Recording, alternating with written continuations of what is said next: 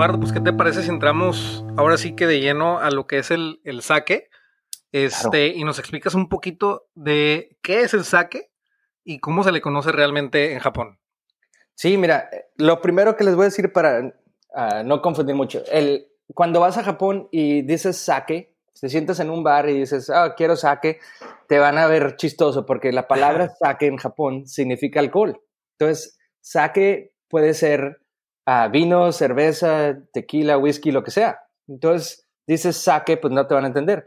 Pero como se llama en Japón es Nihonshu, que significa Nihon es japonés y shu es alcohol. Entonces, cuando te sientas y quieres sake, le dices Nihonshu.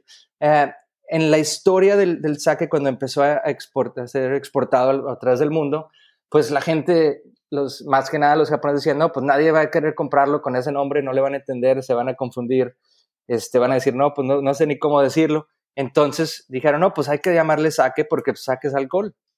Y así es, fue como se abrieron las puertas.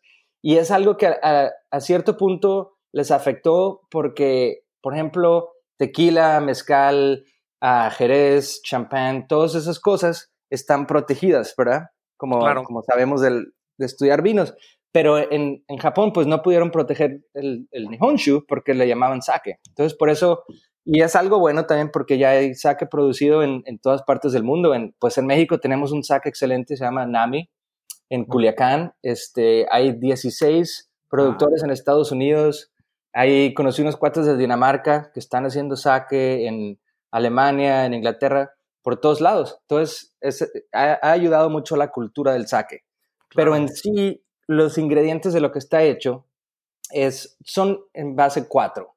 Está primero lo que es el arroz, que es lo que le da el, almidón y la estructura al saque. Hay, hay alrededor de 200 diferentes uh, tipos de arroz que no son los, el arroz que comemos, en la mesa, sino es arroz dedicado a la producción de sake que tiene un poco más de almidón, más grande, este, y le da diferentes sabores. Por ejemplo, hay ciertos ah, tipos de arroz que se ven más seguido, que son como decir Cabernet, Sauvignon y Chardonnay en el, en el mundo del vino. Los más populares. los más populares, exacto. Los, los padres arroces eh, son Omachi, Yamada Nishiki, uh, Gohyaku Mangoku, este, hay ciertos sí que los ves más seguido, son los que se producen más, más en forma.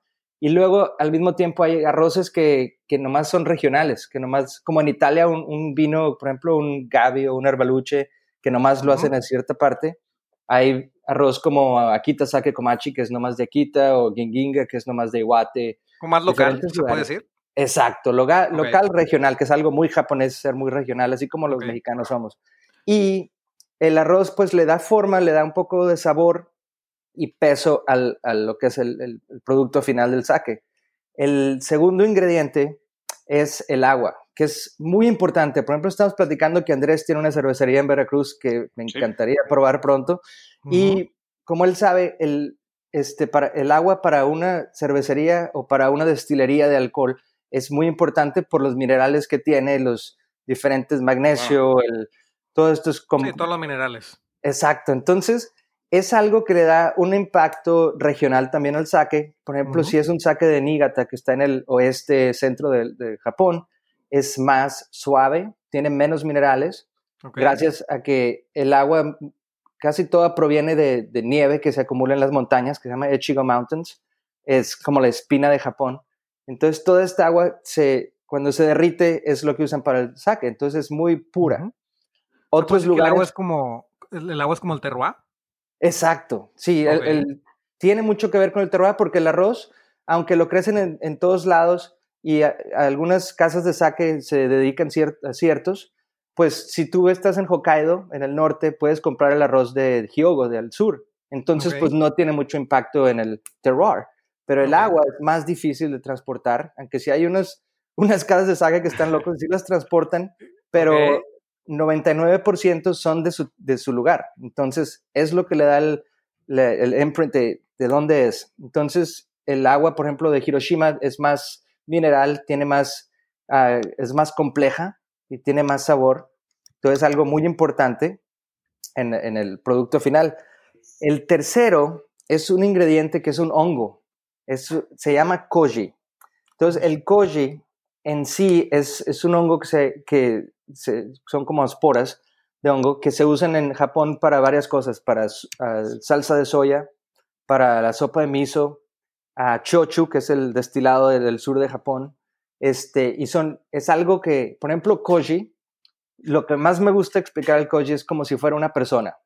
Haz de cuenta que el koji es tu cuate que te sacaba a pistear a las 9 de la noche o a las 2 de la mañana y todavía, ¿eh? Haz de cuenta que es ese cuate que te vas a salir, eh, te va a decir, no, no, no, ya voy para allá y súbete, vámonos y vamos por unas chelas. El Andrés. el Andrés, sí. Como me platica. La influencia. Exacto. En cierto, en cierto punto la mala influencia, pero lo que hace eh, químicamente el koji es que entra al starch, al almidón del arroz. Ajá. Por ejemplo, si lo vemos como, como vino, una uva tiene azúcar. Entonces, exprimes la uva, sale el jugo, sale el azúcar y el azúcar se convierte en alcohol. Para el, arroz, para el sake, es, no tiene azúcar en el, en, el, en el grano. Entonces, todo lo que es el almidón es penetrado por el koji y al mismo tiempo que lo está entrando por, por todo el cuerpo del, del, arroz, llega la levadura, que es el cuarto ingrediente, y interactúan al mismo tiempo, que es un proceso que en el que se hace es un poco más parecido a la cerveza que al vino. Entonces, interactúan al mismo tiempo y así convierten lo que son los, los almidones en alcohol al último. Entonces, es, un proceso... Sí. Yo, yo quería hacerte una, una, pregunta porque a mí, eh, viendo el tema del saque, es lo primero que más me llamó la atención y yo creo que lo que les va a llamar mucho la atención a las personas que nos escuchan es la diferencia que tú decías ahorita. El saque es más bien una fermentación que un destilado, ¿no? Y como lo vemos es eh, cristalino, y ya ahorita nos explicarás el proceso, muchas de las personas estamos acostumbradas a tomar muchos destilados de los diferentes que venden en el mercado, ¿no? Entonces, esta es la parte yo creo que más, más interesante, que se parece más a una cerveza que a un destilado, ¿no? Sí, y es algo, fíjate, que, que en todas partes del mundo pasa, afuera de Japón, que, por ejemplo, sales con tus cuates y dices, eh, vamos a tomar sake hoy. Dicen, no, no, no, no me quiero poner así y, piensan que es un destilado que tiene más alcohol. Entonces, el, el sake en sí nunca es destilado, como dices, es una fermentación similar a la cerveza, y el alcohol en promedio es como del 15 al 17%. Entonces es un, el equivalente de una copa de vino de Sinfandel de California o algo así un poco más, claro. una Marone, por ejemplo, pero no, no es, nunca es destilado y por eso es muy puro también al mismo tiempo. Sí, claro. Y es muy importante lo que comenta Andrés, porque yo la primera vez que probé el sake, me acuerdo muchísimo que fue, todavía estaba estudiando gastronomía en, en Monterrey. Ajá. Y me dijeron, es como el tequila, güey, pero japonés. O sea, fue lo primero que me dijeron. Entonces yo, yo en ese momento eh, tenía una noción de cómo se hacía el tequila. Entonces dije, bueno, bueno, lo primero que pensé, güey, fue, entonces te ponen pedo. Fue lo primero. Sí, no, me va a poner hasta la madre. Pero sí. Pero, pero después dije, bueno, entonces es un destilado. Pero no, o sea, realmente eh, yo no conocía mucho del sake, pero a mí lo primero que me dijeron es el tequila japonés. Entonces, ah. es, es, muy válido ahorita lo que comenta Andrés, porque no tiene nada que ver con un destilado, no se destila. Este, es más bien una, es una bebida fermentada. Exacto. Sí, sí, es muy diferente al, a lo que es el tequila o el vodka o todo eso, porque nunca va por el proceso ese de alámbico o cualquier proceso para destilar. Entonces, es más, más natural y como te digo, es lo más parecido en el mundo de, las bebidas e, es, a la cerveza, por el, proceso en el que se hace. Mucha gente también le llama rice wine eh, o vino de, arroz, pero también es incorrecto porque, pues como les decía, el, no es una uva que tiene este, el azúcar y se fermenta, sino es algo que tiene que interactuar y tener los procesos al mismo tiempo, si nos vamos así muy adentro. Sí, claro. Este, hay un quinto elemento todavía que se, que se, permite en el saque, aparte de esos, porque en el saque que, es ah, más premium o, más el saque clasificado, no, no permiten ni colores, ni sabores, ni nada extra, no le puedes poner azúcar, no le puedes poner nada. Este, eh, se mantienen los ingredientes ah, con los que se empiezan. El quinto elemento ahí es es alcohol. Entonces, alcohol, este sí es destilado, y en ese caso el sake se llama honjoso. Entonces, lo que pasó aquí, hay una historia en lo que me encanta de, cómo empezó este honjoso. Entonces, el sake se ha sido, ha sido producido por cientos de años en Japón y siempre había sido puro. aunque sí hay, unos que le ponen, como te digo, colorantes, cosas así, pero eso ya no se, se mantiene como clasificación de saque. Pero durante la Segunda Guerra Mundial hubo una, había, no había suficiente comida para lo que son los, el ejército y las, las personas, los civiles. Entonces el gobierno va con los, a las casas de saque, a las más grandes, y les dice, oye, necesitamos, ahorita necesitamos pistear más que nada, pero al mismo tiempo, todo ese arroz que estás usando, tenemos que bajar lo que, tu consumpción para, para poder alimentar a toda esta gente. Exacto. Entonces, van a la guerra. Exacto, los que van a las guerras o a los niños o a todos, pero ese, ese arroz, pues, es, es muy importante ahorita para, para, alimentar. Entonces, se ponen a pensar todos los, los productores y inventan una cosa que se llama honjoso. Entonces, lo que hacen es el proceso normal del saque, que son con los cuatro ingredientes, hacen un, por ejemplo, un 10% de, de esa producción, le ponen un 5 al 10% de algún destilado que puede ser de cualquier cosa, eso no hay designación, puede ser destilado de elote, puede ser de, de caña de azúcar, que es el más popular ahorita. ¿Esos son los más populares, elote y caña?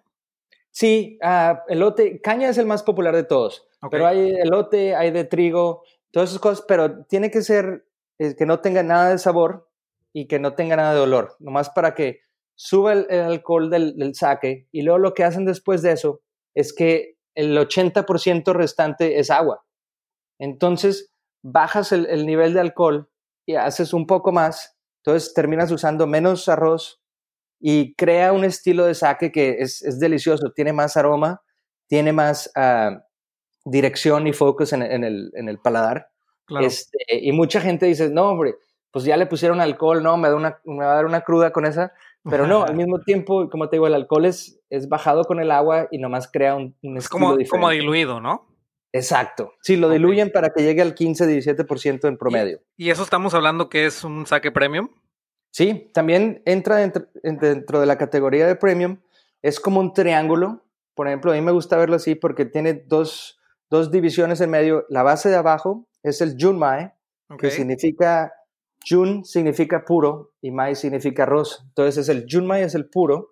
Y del otro lado del triángulo, cuando lo cortas a la mitad, es el honjoso, que es lo mismo, pero le, añadieron el alcohol. O sea, ¿se puede decir que es encabezado o fortificado?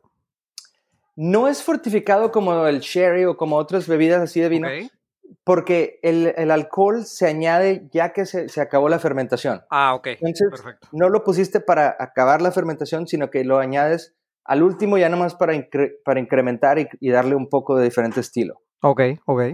¿Sí me entiende? Sí. Entonces, de ahí, pues ya, ya empiezan a hacer las clasificaciones que vienen del pulido del arroz. Entonces, cuando agarras el, el arroz, un grano es café, este, De ahí le empiezas a quitar las capas de arriba y ahí empiezas a designar donde está el triángulo, si lo vamos a ver así mentalmente. este, la base de abajo es un 30% o menos quitado de la base del arroz que lo hace Junmai o Honjoso. La segunda parte es de un 40% ah, por ciento mínimo que le quitas al, grano de arroz y eso se llama Junmai Ginjo o Ginjo. Ginjo cuando tiene alcohol. Y el último, el, lo de arriba del triángulo, es Daiginjo o Junmai Daiginjo, y ese es 50% o más quitado el grano de arroz. Y lo que hace eso es que llegas más al centro, el núcleo del, del grano, es más puro, es más ah, aromático muchas veces y un poquito más, uh, más femenino en, en, estilo. Entonces, más delicado. sí, más delicado. Y normalmente ese, ese estilo, el Daiginjo de arriba del triángulo, es normalmente mucho más caro que lo que es la de abajo del, del Junmai Honjoso. Okay. Pero no es mejor o peor. Es más, más caro por, por el simple proceso de, de, estarle quitando el arroz de arriba. Este, entonces terminas con usando más, más producto y aparte te toma más tiempo en hacer el proceso. Claro. Entonces crea un estilo diferente y algo que decíamos antes de la cultura japonesa es que el, el japonés en lo regular no te van a cobrar más si no hay más producto o más labor eh, involucrada en el producto. Entonces, por ejemplo, como aquí le quitaste más al arroz, tomó más tiempo, todo va a ser más caro. Sí, más labor, más, por así decirlo, ¿no? Oye, entonces el, pulido del, arroz no es tanto que sea de mejor calidad entre más lo vayas puliendo, sino más bien es el direccionamiento que le quieres dar al estilo. Son como estilos o características, ¿no? Exacto. Y es algo que, mucha gente no entiende. A mí, por ejemplo, me encanta el June Honjoso normalmente porque tienen más sabor. Entonces tienen más, más terroir, tienen más, más, por ejemplo, ¿a ti te gusta un Syrah de, de, de o te gusta un, un Pinot Noir de California? Entonces es diferente. El sabor que tiene, la, todas las características, todas las, las, ah, las diferentes... Ah, las notas. Es, el estilo, ¿no? El aroma, etcétera. Exacto, pero mucha gente lo hace a un lado porque es más barato. Claro. Entonces, sin entender, porque llega gente, por ejemplo, a un restaurante, si estás hablando de vino, no, pues quiero una botella de Harlan que está en dos mil dólares, porque es un vino que es el más caro y es el mejor. Entonces ya llega. Un de Jingo, ¿no? Exacto. Un de Jingo lo pides y va a ser muy diferente a lo que tú quieres de un Cabernet Sauvignon de Napa, que te va a dar mucho más sabor, más concentración. Y luego compras el saque más caro y es algo que, es, que está hecho en muy pequeña producción y les toma más tiempo, entonces va a ser muy delicado. Claro. O sea, se puede decir que a lo mejor los best values están en los Junmai Hanjoso. 100%. Junmai Honjoso en ese lado. Y el Junmai Ginjo es un excelente punto de referencia porque ahí este, ves un poquito de los dos lados. Ves el balance en sí. Pero cuando vas a comer comida más, más con más, eh, más fuerte, con más, más especias y todo eso, el Junmai Honjoso es lo mejor que puedes hacer para el maridaje. Va a tener más cuerpo, va a tener más punch, va, a estar in your face, me imagino. Exacto, exacto. Oye, Eduardo, y, en y en esta idea, ¿Cómo describirías tú, evidentemente, a grosso modo, hacia qué estilo te lleva cada uno de estos pulidos? A un Yumai y un, un Yumai Jinjo, un Daijinjo. ¿Qué, qué, qué diferentes este, notas te dan? Por ejemplo, el Junmai Daijinjo por lo regular, pero hay, ah, vamos a hablar un poquito de los métodos ahorita más, más adelante, pero eh, por lo regular, generalmente un Junmai Daijinjo es más afrutado, más floral y al mismo tiempo es delicado no tiene, no tiene spices, no tiene así como mucho, mucho carácter, no tiene nada así que se vaya a comparar al, a un vino tinto, por ejemplo. Okay. El Junmai Ginjo está más en medio, tiene regularmente un poquito más de acidez, tiene más, tiene, sí tiene algo ah, floral dependiendo de la levadura que usaron, y, pero más así, más, más amigable.